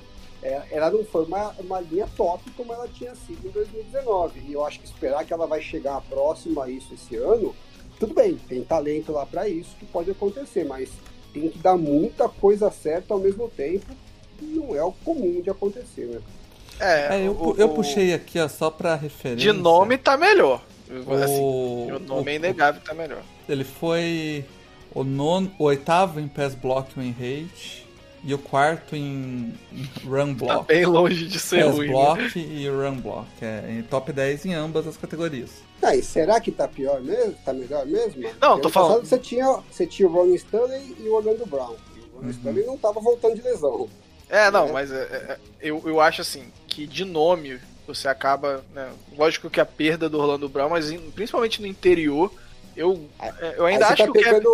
Pegando o Kevin Zitter que teve um ano péssimo. Tá trazendo o Villanueva que tá em fim de carreira. Fim de Vai, carreira. bot- vai botar um rookie que você não faz a menor ideia que No left vai guard. É, não, E, o- e o center é um cara que foi péssimo no passado. segundo- mas ele jogou de guard no passado, não foi? Tudo bem, mas assim, não é que. Ah, maravilha. Não, não é maravilha, mas. Teoricamente devia ser até mais fácil, né? Porque eu, acho que a posição de center é mais difícil né, do que de guard. né? Verdade, Então verdade. não é que. É, Eles pegaram certo né? Eles pegaram. Não vai jogar esse ano, né? Porque machucou, mas eles pegaram o, o John Juan James, não pegaram? Tackle, que foi. é, Hum, não sei. Não sei. deixa eu ver aqui. Ah, eu, eu- Não, eu ele não joga que- esse ano, não vale nem pra essa. É só porque eu realmente é um bom que- tackle. que tem no talento e que tem condição, mas eu não acho que é tão certeza que o talento é melhor que o ano Ah, passado. não, né? não, não. É, ele foi pro Baltimore mesmo. Então, Juan James é, é, o que tava no Denver? É, é ele? É, ele mesmo. Foi pro, pro, Uma coisa que eu acho que pode ajudar bastante é que, assim, a linha ofensiva não tava indo tão mal, né? Aí machucou o Ron Stanley e machucou o Nick Boyle, que é o, o Tyrande. Uhum. Uhum. E, e aí essas duas contusões eu acho que pesaram muito. Então, assim, se ninguém machucar, se você conseguir manter a linha minimamente coesa ao, ao longo do ano, eu acho que ela tende a ser melhor do que foi o final da linha ofensiva do sim. ano passado. Ah, sim, sim. É o que eu acho, que ficou essa, essa visão essa imagem, da linha ofensiva por causa da. É, então. Mas, cara, é, é, um. Na verdade, eu, eu acho que esse é a meu, minha maior interrogação desse time, porque eu acho que agora tem recebedores mais dinâmicos, né? Praticamente. Bom, não é mais dinâmicos. Agora não tem tá recebedores. Só né? Não é só o Marquis Brown mais, é, né? Tem agora mais tem gente. recebedores, o que faltava nesse Ravens. É, eu acho que o esquema de corrida ainda funciona. A preocupação com o Lamar Jackson é sempre complicada para esse é, quando você joga contra o Ravens. Eu acho que o ataque do Ravens é um, é um ataque que tem, tende aí a ser um dos bons ataques da liga, como vem sendo nos últimos anos, né? Agora, a defesa eu, eu tenho problema, a gente nem chegou a falar dela nas perguntas aí, mas eu tenho algumas, alguns problemas com essa defesa. Eu não sei se se a defesa conseguiu repor os nomes que perdeu com o tempo. Teve a tentativa de trazer o, o safety lá do, de Seattle, que foi um, um caos. Como que é o nome dele? O free safety lá do Seattle? O Thomas? O Earl Thomas, isso. E, e deu tudo errado. E... Mas mesmo assim, mas, mas uma coisa que eu tenho com Ravens, Paulo, é que nem esses nomes surgem na defesa. É, é igual o cara que foi pro Patriots, ele não era nada até dois anos, três anos atrás. E o cara surgiu, e, e, e, e a gente vê isso no Ravens acontecendo quase todo ano. É... Eu não consigo. Assim, eu concordo com você que olhando o elenco, você fala, ah, não, não enche os olhos. É. Realmente não enche os olhos, mas pô, eu, eu já, já tô não falo mais mal dessa defesa, porque todo ano eles dão um jeito de ficar. É, o, eles têm uma secundária boa. Os dois corners são bons, né? O, tanto o Marlon Humphrey se desenvolvendo. Mas um esquematicamente corner, também é muito bom, cara. O Mark a, a Peters defesa... foi, foi um cara que chegou lá o ano passado. Encaixou, encaixou, encaixou né? É, mas assim, esquematicamente é uma defesa que, que valoriza os talentos que tem. Isso já é, é, é meio que tradição, assim, de, de tentar é, quando não tem nomes para gerar pressão, tentar criar isso de outras formas. É, é, é, é, tanto tempo com uma boa defesa que eu já não consigo falar, ah, é uma preocupação. Quando começar a temporada e, e aí as, a, se desandar a coisa, aí eu começo a ficar preocupado, mas não consigo mais apostar contra essa defesa do Baltimore, não, cara. É uhum. ano sim, ano também, mantendo um bom nível. Eu acho que a defesa, pelo menos a impressão que me passa, é que ela é, ela é bem complementar. Né? Então, em 2019, quando o ataque estava voando e ela estava jogando sempre com o outro time tendo que buscar o resultado, aí você via, né, até porque pela secundária ser muito forte, você via umas oportunidades de uma blitz, uma, um instante, uma, uhum. uma, um gracejo ali na linha defensiva e, e muitos turnovers, né? Muito, ou terceira descida você conseguia fazer o, cortar o passe e forçar o punch e tal, porque o, o outro time estava é, muito unidimensional. Ano passado, os jogos já foram mais. É, penderam, até porque contusões, Covid, enfim, foi uma, uma temporada bastante tumultuada que os Ravens tiveram ao longo do ano, né? E eles não tiveram tantos jogos que eles estavam em vantagem é, grande no placar. Então a defesa teve que jogar em condições mais é, que o outro, o adversário estava mais equilibrado, podia passar, podia forçar play action. Uhum. Então eu acho que isso dificulta bastante para eles quando eles estão numa situação mais equilibrada do ataque é, adversário. Então, se o ataque dos Ravens der um salto mesmo e conseguir colocar. É mais ou menos o que a gente fala muito dos Chiefs também, né? Uhum. Se, uhum. se, o ataque coloca a defesa em, em, uma condição favorável, ela corresponde. Agora, se ela precisa é, tá um dia ruim do ataque e a defesa precisa tirar o coelho da cartola, aí já é um pouco mais difícil. É isso. Então vamos ver qual é a, a expectativa do torcedor do Ravens pra quem leva a divisão e pro recorde do time. Aí eu gostei, essa aí eu gostei. A AFC Norte promete ser uma das divisões mais equilibradas da NFL nessa temporada. Acho que ela vai ficar entre Cleveland Browns e Baltimore Ravens, mas o Pittsburgh Steelers sempre faz uma graça. O Cincinnati Bengals fez uma boa off-season e pode evoluir, vai dar trabalho, vai roubar jogos de alguns desses times. Mas eu acho que fica entre Baltimore e Cleveland, mas eu boto minhas fichas no Baltimore. Acho um time mais pronto. Apesar do, do Browns ter mais talento, ainda é um trabalho em desenvolvimento. O Baltimore tem um treinador há mais tempo, então acho que nesse momento o Baltimore é favorito. Eu boto o recorde ali alguma coisa entre 12-5 e 14-3. Qualquer coisa nesse sentido eu acho bem possível, mas também não ficaria surpreso se fosse um 11-6, por exemplo, alguma coisa mais para baixo. Eu aposto em 13 4. Aí, ó. Esse foi mais assertivo. Cravou um 13-4 ali. 14-3 foi ousado, vai. 14-3 na FC Norte é ousadia. É, mas eu, eu vejo alguma coisa entre 11 e 13 vitórias. Não, mas ele cravou 13 13-4. 4. 13 no- 4. Que é ousadia e alegria também. É. Ousadura, ousadura. Eu curto, eu gosto muito de ousadia e alegria desse programa. Agora, eu senti que ele usou um eufemismo ali pra dizer que o Browns vai pipocar, né? Que vai sentir a pressão. Não, o Browns tem mais talento, mas o Ravens está mais pronto. É, Falou que vai sentir a pressão e vai amarelar. é, é o que eu falei lá na, na hora do Browns. né? Eu acho que a única coisa que você olha pro Baltimore e vê uma, uma clara diferença em relação ao, ao Cleveland é o coaching staff, assim. Pelo tempo de eficiência, pelo tempo onde o time tá sempre bem posicionado para playoffs. É, mas eu tô, eu tô o Alan vai me abandonar nessa em algum momento, eu sei disso. Até, até o início da temporada, mas esse ano eu voltei pro barco da ilusão do Cleveland Browns. Pior que eu, agora que eu vi que o torcedor tá Ressabiado. mar- marcado. Ressabiado. Ravens, é, eu fiquei que se o time tivesse a mesma, essas mesmas cicatrizes, isso pode ser. Ferrou, né? Ferrou é bonito. Ah, Ma- Mas assim, eu, eu gostei. Cara, 13-4, você perder 4 jogos da temporada inteira. É, complicado, complicado. Rapaz, tem, que ter, tem que ter muita confiança fazer uma aposta dessa. É, Deixa eu olhar a tabela do Baltimore Ravens aqui Não é rapidinho. fácil, não é fácil. Não é fácil. Tabela Baltimore Ravens. Não é fácil, Baltimore não. Ravens. É, foi. É porque ele foi segundo da divisão, né, Paulo? Então ele acaba escapando de algumas coisas aí. Não vai pegar um Bills, provavelmente. Né? Bom, Ele, e ainda pega. Ai, nossa. tá. não, não é uma tabela fácil, não, cara. é, então. Enfim, O único jogo fácil, fácil, fácil mesmo, que você fala é fácil. Detroit Lions. De resto, você tem até debate. é.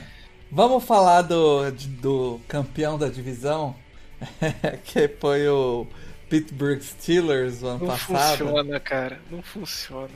Pois é, cara, os Steelers que teve, como a gente falou no começo, teve aquela, aquele tirão de 11 vitórias consecutivas no começo da, da temporada. Acabou a temporada ainda com um bom recorde. Acho que foi só três derrotas, é isso, né? Quatro derrotas, 12-4 foi. É, enfim, um recorde assim, muito. Né? Acho que foi da EF, foi, ele foi foi seed 2 da EFC, foi isso? Me lembrou o Palmeiras de 2009. É, vamos... não, não tem essa referência. Você não tem? Aquele ano que o Palmeiras abriu a cacetada de ponto e perdeu pro Flamengo no final? É, aque eu lembro, cara. Não sei. Eu não sei se, Essa- os, se os nossos ouvintes têm esse mesmo sentimento, mas eu odeio comparações de futebol. de futebol. É porque você não vê mais o outro esporte. Ó. VNBA. Não vê mais. Enfim, não mais, né? é, o, o- a gente viu o retorno do Big Ben depois da temporada de quase perder o braço lá, né? É, conseguiu jogar os- todos os jogos, o que já O foi. braço ainda roda, né? O braço ainda tá lá. Mas um time complicado, cara. Um time que perdeu muita peça. O ataque bem ineficiente, mas uma defesa, talvez aí junto com a do, do Rams e, e talvez a do, sei lá, do Tampa Bay, brigando pelas melhores defesas da liga. Enfim. É... Ano passado, né? Isso, a gente vai ver esse ano. É, a gente convidou o pessoal lá do Black Yellow Brasil para falar um pouco sobre o Pittsburgh Steelers. E a primeira pergunta que a gente fez para eles foi: perdas na OL e na defesa e um Big Ben mais velho. Esse time será competitivo em 2021? E aí, pessoal do No Flags, aqui quem fala é Ricardo Rezende, sou do Black Yellow Brasil Podcast. Também fico com um Twitter do Black Yellow Brasil. Estamos espalhados por demais redes sociais, Instagram, Telegram, com o objetivo de trazer notícias a respeito do Pittsburgh Steelers em português para os fãs aqui do Brasil. Com muito prazer que eu aceito o convite dos amigos do No Flags, uma parceria de longa data já. Já fomos convidados outras vezes para poder participar. Eu fico muito feliz de poder nos representar hoje, todo esse time incrível que é do Black Yellow Brasil para poder responder algumas perguntas que os amigos do No Flags. A gente tem três partes aqui que precisamos falar de maneira isolada. Primeiro, falando a respeito da OL. De fato, a OL estava precisando passar por uma renovação. A gente teve uma unidade bastante sólida na metade da última década, até dois anos atrás. Só restou o De Castro dessa unidade que, sem dúvidas, é uma das melhores da história do Steelers. Porém, como eu disse agora há pouco, era necessária uma renovação. Já precisamos nos adaptar, na verdade, melhor falando, um pouco ao que a NFL hoje pede. A liga hoje ela é bastante dinâmica, a gente vê OLs extremamente mais leves, atléticos espalhados pela liga e a nossa OL parece ter ficado um pouco parada nesse sentido. Ela deu uma boa proteção ao Big Ben na temporada passada, foi o QB menos sacado, porém não conseguiu abrir buracos para o jogo terrestre. Muita dificuldade para chegar no segundo nível da defesa, muita dificuldade para abrir buracos simples em situações de uma jarda. Era um, uma unidade que precisava de uma renovação. Os jogadores mais jovens mesmo e que atenda um pouco mais às necessidades da modernidade do que se espera na NFL hoje. Muitos bloqueios em zona, principalmente jogo terrestre e isso está um pouco relacionado também à vontade dos Steelers melhorar. Quando a gente olha as renovações do corpo técnico da equipe, nesse lado da linha ofensiva, o Steelers dispensou o Sean Sarrett, que foi técnico da temporada passada, promoveu o Andrew Klein, trouxe o Chris Myers, que foi técnico de OL do Atlanta Falcons durante o bom período que o Kyle Shanahan era o coordenador ofensivo, foi pro Super Bowl, Devonta Freeman teve temporadas espetaculares, Matt Ryan MVP. Acredito que, fosse muito isso. O Steelers precisava de um novo DNA na OL. E com novos nomes, chegou muita gente. Escolhas de draft foram duas, o Kendrick Green e o Demore Jr.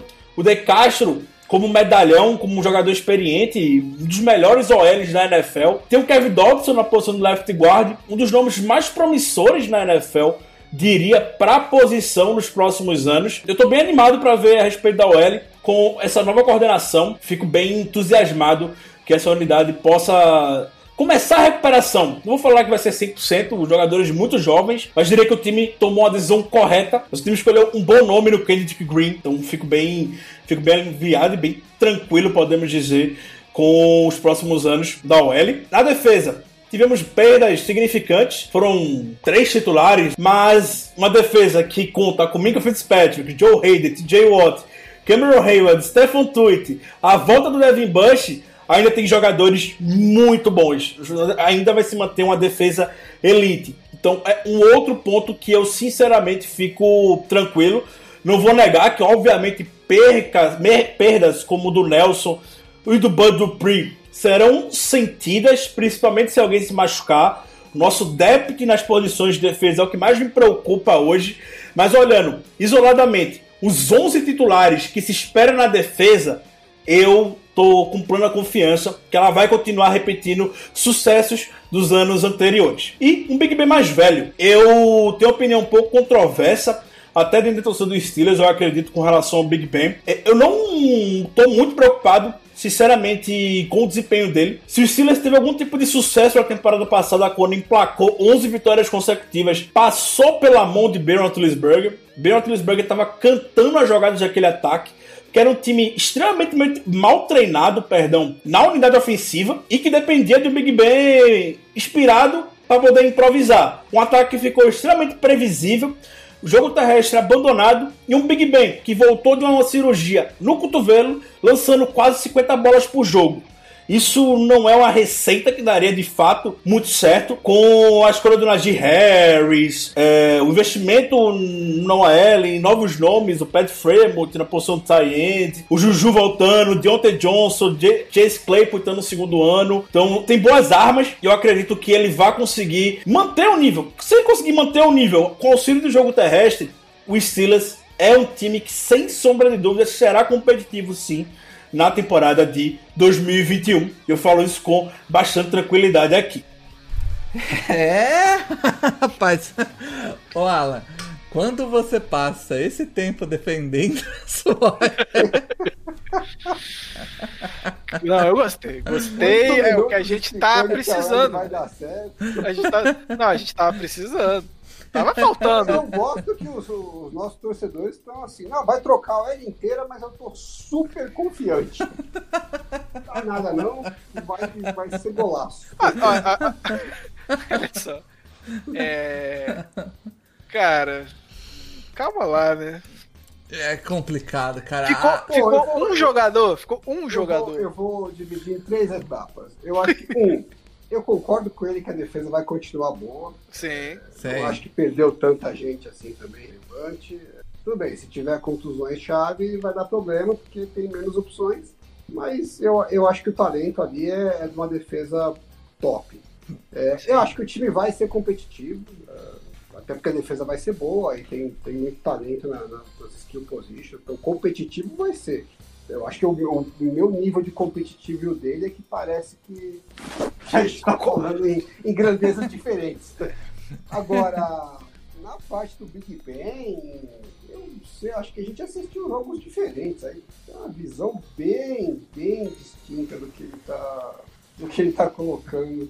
Eu acho que a, linha ofensiva não protegeu bem o Big Ben, porcaria nenhuma. Eu acho que o, Big, o ataque que soltava a bola, pegava e soltava, pegava aqueles passezinhos curtos ali que você não, não dava nem tempo de, da, da defesa chegar e, e isso limitou muito o ataque. Agora, essa limitação foi por causa do falta de criatividade do coordenador ofensivo ou era uma necessidade por causa de uma limitação física do Big Ben e de qualidade da linha ofensiva? É, a linha, a linha ofensiva foi a 28 em pass block, né? Então, E o Big Ben foi o 27. A impressão que dava é que é a segunda opção, né? Que o ataque foi limitado pela qualidade da linha ofensiva e as limitações físicas do Big Ben. Então fez o que dava para fazer. Agora, realmente parece que a leitura da, da comissão técnica não é essa. Eles investiram mais ainda em skill position. Vamos se virar com o que tem aí na linha ofensiva, né? pois é, né? Não me parece que chegou tanta gente assim como, como ele falou. Pelo menos não gente de que chega para resolver, né? Chegaram opostos. É, o Big Ben no DVOA, ele foi o vigésimo e no PFF, no Passing Grade, que eu não vou considerar o resto, porque, né, é o Big Ben, é, ele ficou em 29 É, Não foi legal, não. não foi um bom ano. É, a sensação realmente que é, é, ele não tava tirando aqueles passes que a gente costumava ver, né? E óbvio que a lesão impacta, mas é um cara que tem 38, 39 anos. É, Não sei e, se, se assim, ele vai ó, ter Mário, esse tempo com- né, de atacar o fundo? Considerando aqui, também pelo PFF, pelo menos 50% do máximo de passes em profundidade tentados, né? O Big Ben foi o antepenúltimo.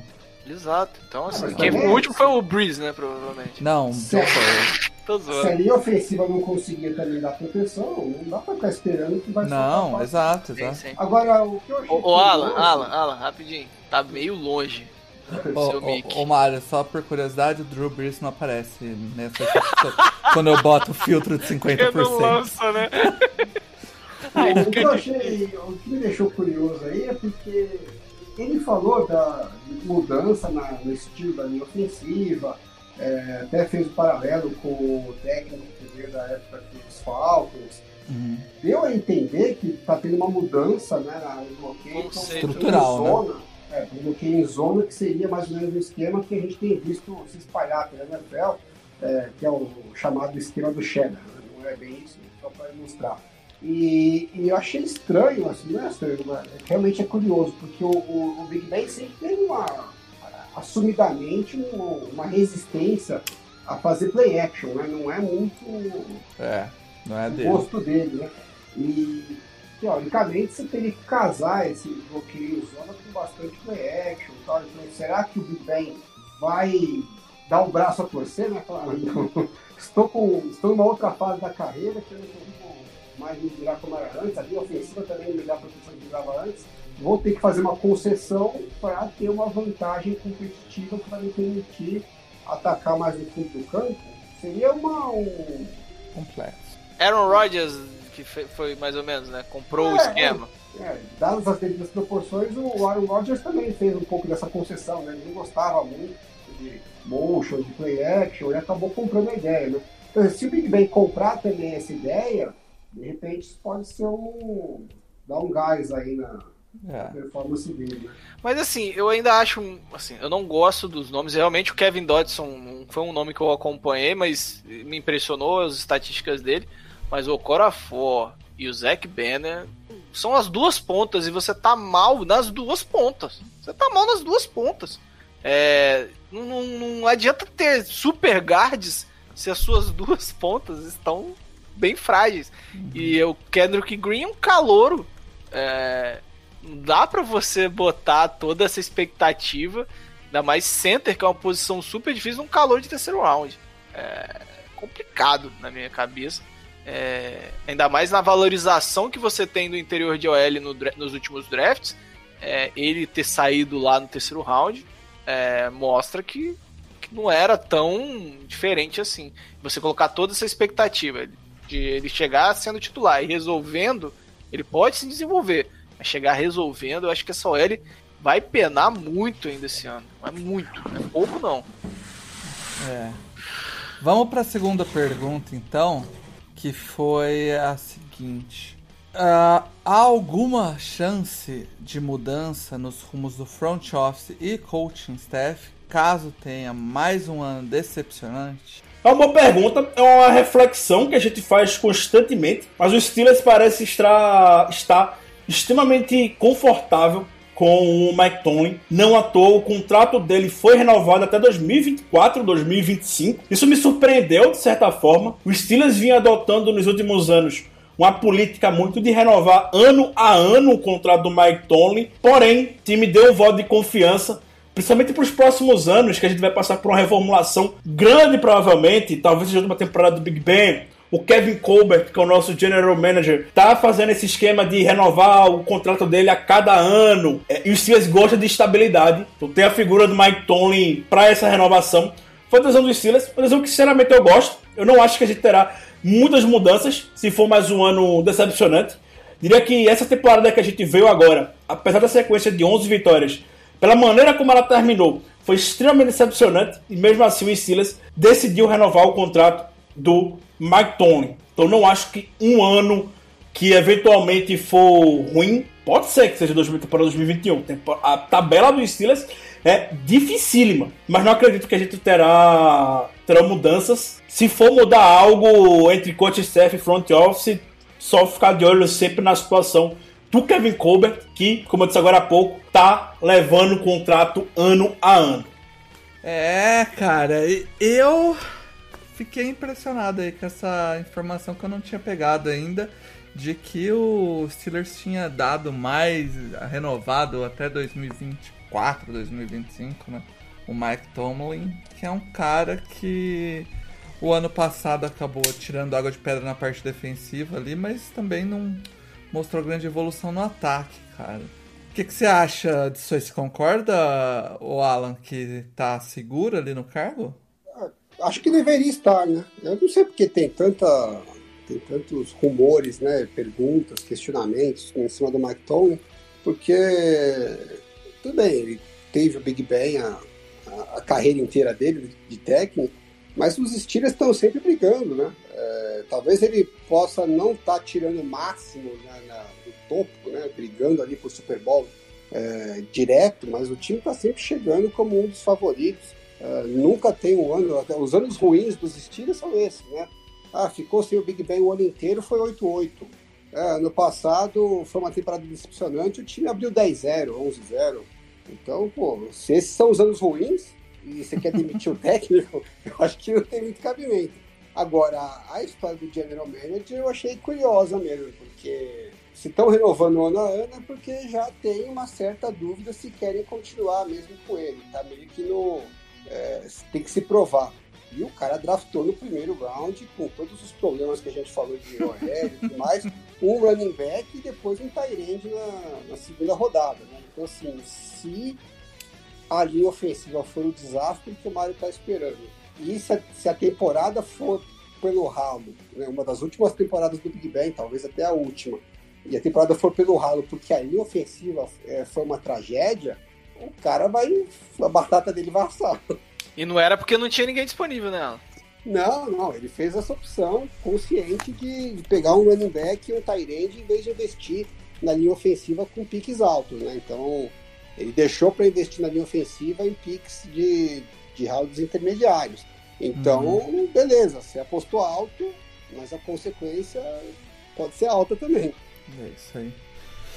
Enfim, vamos, vamos ver qual é a expectativa do torcedor dos Steelers então para a temporada, quem vai vencer a divisão. Vamos lá. Eu gosto muito de ser clubista. Quem acompanha nosso podcast sabe que eu procuro ser clubista ao máximo. Nosso perfil, obviamente, por se tratar um perfil de time, está no nosso, na descrição do dele, inclusive.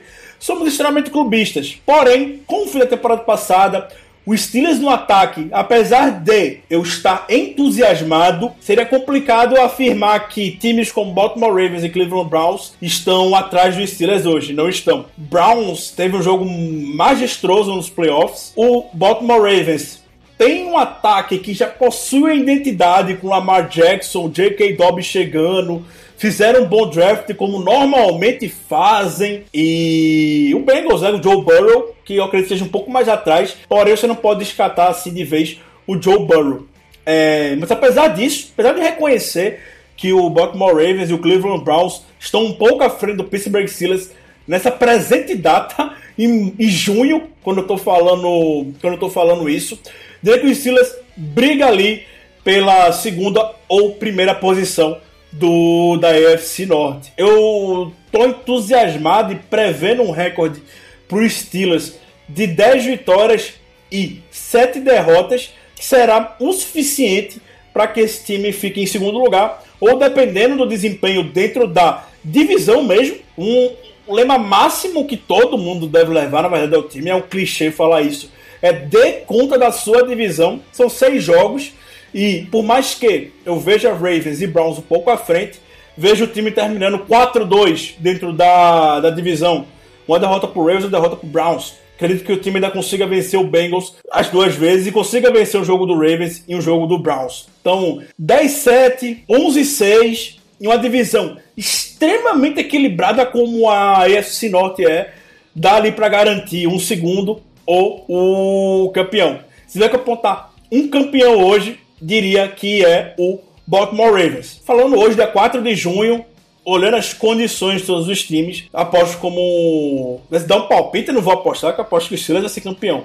Mas é um palpite hoje para sair do muro, diria que seria o Baltimore Ravens. Eu agradeço o convite dos amigos para estar tá aqui participando hoje. Qualquer coisa, nos acompanhe nas nossas redes sociais, Black Yellow BR no Twitter, no Instagram. E episódios sempre nessa oficina vai estar bem agitado. Então fica o convite para você que não é torcedor do Steelers, querer conhecer um pouco mais da história da equipe, como a gente vai estar falando nos próximos episódios. Episódios voltados para, para as curiosidades, até ali começar a pré-temporada. Será mais do que bem-vindo. Um grande abraço para todos e até a próxima. É isso, todo mundo achando que o time bate 10 vitórias nessa divisão. Pô, mas afinou, hein? É, eu tava vendo. Quando não, ele começou a falar. Falou que era tava... clubista, né? Esse é 15-2. Aí ele falou. Não, não, porém... espera. É. cagou. Tô com o Alan nessa. Tô com o Alan. Eu tava esperando no mínimo três vitórias. Não, pô, é, eu achei ousado, cara. Até o. Até o cara do, do Bengals estava chutando. Ele falou oito vitórias, é um pouquinho melhor, mas três. De novo, os três times bater mais de 10 vitórias é difícil, hein, cara. É Eu difícil não isso Não acontecer. fé, não. Eu acho que Difícil, hein, vai ficar mais perto ali da, do meio a meio. né? Acho que. Pode até pegar o wildcard, não, não duvido. Mas. é, eu acho que vai ficar mais perto do meio a meio. É, Peraí, o- falou que, dá, que acha que ganha a divisão com 10 vitórias. Pode ganhar Não, a não, divisão ele com falou 10 que Não, vitórias. segundo, é segundo lugar, segundo lugar. com 10 vitórias. Na divisão O- equilibrada. O, o over-under do- dos Steelers é 8,5. É. Eu acho que ele tá perdendo a chance aí de meter uma fezinha no over. Eu acho que o que o Steelers ele vai ficar mais próximo ali do do agora é o, o famoso o- é, com quanto que é 8-9, né? 8, 9, vai ser difícil, né? É difícil. 9, 8. 9-8, 8-9. Ele mandou um por aí. 10-7 ali, né? Deu uma afinada no final e botou um 10-7. Eu acho o 10-7 bem provável, assim. É, um pouco assim. Eu acho que a gente viu aí o- os últimos anos do, do Eli Manning, depois vimos os últimos anos do, do Philip Rivers e Pra que lembrar disso? tudo, tudo leva a crer que o, o Big Ben também tá no último ano, se não, né, o penúltimo, não é o Tom Brady, que é imortal, né? 4-2 na divisão eu achei ousado, hein? Eu, achei o dado acho também. bastante 4-2 na divisão. Acho se, se, se achei terminar bacana. com 3-3, tem que dar soco no ar de alegria. Mas acho que é isso, cara. É... Ah, a gente tem que fazer as previsões aqui, pelo menos é. A a- gente? É óbvio. Então Qual- vai, Alan, menos- quem você acha que leva a divisão aí? Quem leva a divisão? Vem, Alan, vem do meu lado, me deixa sozinho não, Alan. Vou, de- vou, vou de Browns. E você acha, e você acha que mais algum time faz o wild card? Ah, sim, acho que Browns e Ravens vão pros playoffs. É, eu tô com o Alan nessa. Browns ganhando e Ravens de wildcard. Então, então eu vou inverter. Eu acho que o Ravens leva e o Browns passa no wild card. E ninguém acha que os Steelers vão classificar? Não. Não. A torcida vai adorar, gente. Então, eu, eu vou fazer, eu vou, eu vou fazer uma bold aqui. Eu vou fazer uma bold aqui, então. Lá vem. Eu Nossa. acho, eu acho que o Steelers ano que vem é top 10 no draft. No!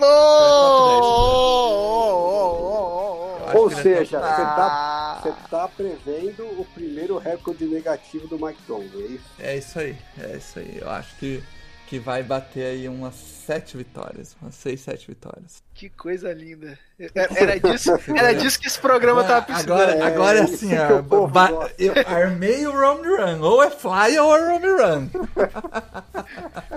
Ô, ô, ô, ô, Paulo, a última vez que eu fiz um and run, eu devo ter acertado na cabeça do meu técnico.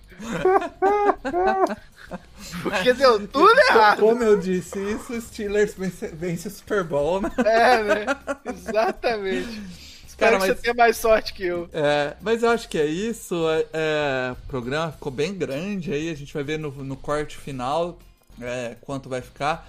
E a gente vai ajustando aí, porque realmente é, modelo novo de programa a gente vai acertando. E, e a galera que ouviu até aqui dá o feedback lá pra gente, ver o que, que acha que a gente pode melhorar, que pode é, incrementar no programa ou decrementar, né?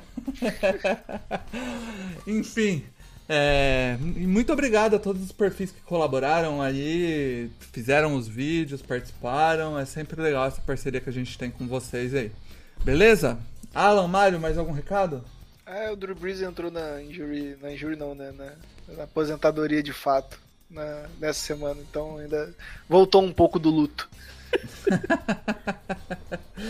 Só uma- isso mesmo. Tô com uma thread no forno aí que gostei do resultado, acho que vai ficar legal. Então fiquem de olho aí até quarta, quinta-feira deve sair. É isso aí, sigam o Endzone 51. Isso aí. É Segue. isso, galera.